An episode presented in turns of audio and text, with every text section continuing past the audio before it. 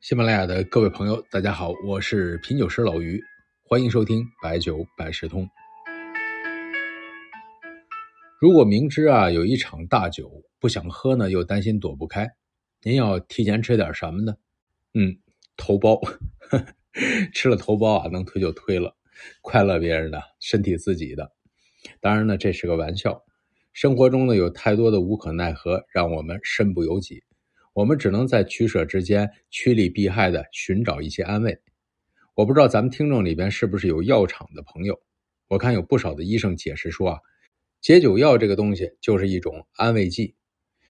虽然解酒药的广告说可以让你在酒桌上呼风唤雨、千杯不醉，喝酒之前呢吃啊，这叫增加酒量；喝酒之后吃，帮助解酒。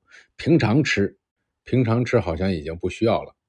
酒精进入人体这个过程啊，咱们已经说过很多遍。除了一部分呢通过泌尿系统排出体外，剩下的进入肝脏分解，在乙醇脱氢酶的作用下分解为乙醛，然后在乙醛脱氢酶的作用下分解为乙酸。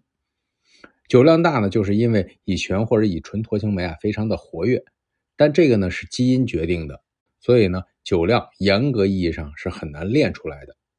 另外呢，还有一种情况呢，就是延缓酒精在胃肠道停留的时间。从这两个角度来说，解酒药好像在这两个方面很难起到作用。所以呢，很多大夫的观点是，解酒药可以在一定程度上改善喝酒之后的头疼啊、保护胃黏膜呀，或者是加速排尿啊这些功效。但是呢，有种说法呢，叫做“是药三分毒”。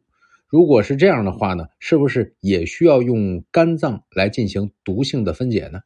所以呢，解酒药在市面上很少见到真正的西药的解酒药的药物。解酒药呢，多数呢属于保健品，而不是真正的药品。从药店也可以直接没有手续就可以购买。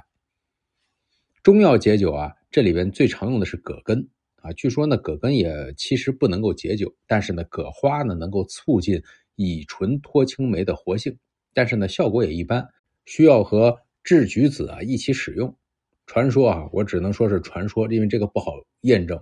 说家里如果有这个枳橘子的树，你家再有藏酒的话，你家的这个酒的味道就会变淡啊。看来酒厂不能种这个树。另外呢，还有泽泻啊，这也是一味药啊。中医上认为对于解酒呢有帮助的药。中医的醒酒汤那是最后喝的，不舒服呢可以喝一杯减轻症状。还有一种药呢是西药哈，叫做纳洛酮的药物。这个药物可以拮抗阿片药物中毒和酒精中毒，可以缓解酒精对于大脑中枢神经的抑制，主要是让患者保持清醒。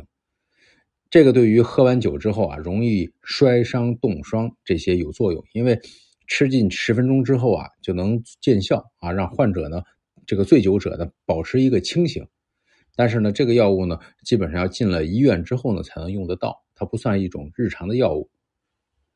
咱们普通老百姓还有一种说法，叫做喝醋解酒，土办法。其实这个以前咱们也说过，醋呢就是乙酸，乙酸对于解酒呢应该没有什么帮助，因为它没有参加到两次酶的转化过程中。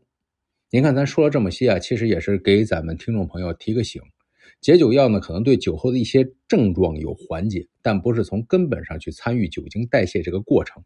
相反的呢，就是因为吃了解酒药。反而觉得，哎，自己是不是能喝了？这样反而呢，可能会喝伤了自己。我以前啊也吃过解酒药，我们那个时候呢，最早我印象中叫海王金樽啊，现在好像很少看见了。但我记得有限的几次，也都是以为自己会喝多，但是其实呢也没怎么喝，误判了形势，所以没多啊，但不是解酒药的功劳。所以呢，现代医学呢对于解酒药。多数认为是智商税，至少呢，在国药准字这方面好像没有。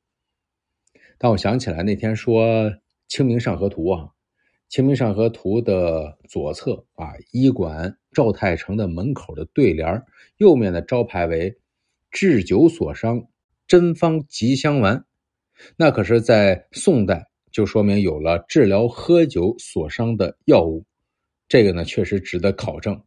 是治疗黄酒所伤吗？不知道哈。留着这个问题呢，咱们说一首宋代朱松的词《蝶恋花》：清晓方塘开一径，落絮飞花，肯向春风定。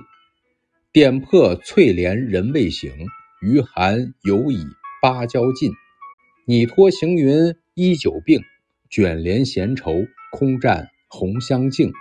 青鸟呼君君莫听，日边幽梦从来正。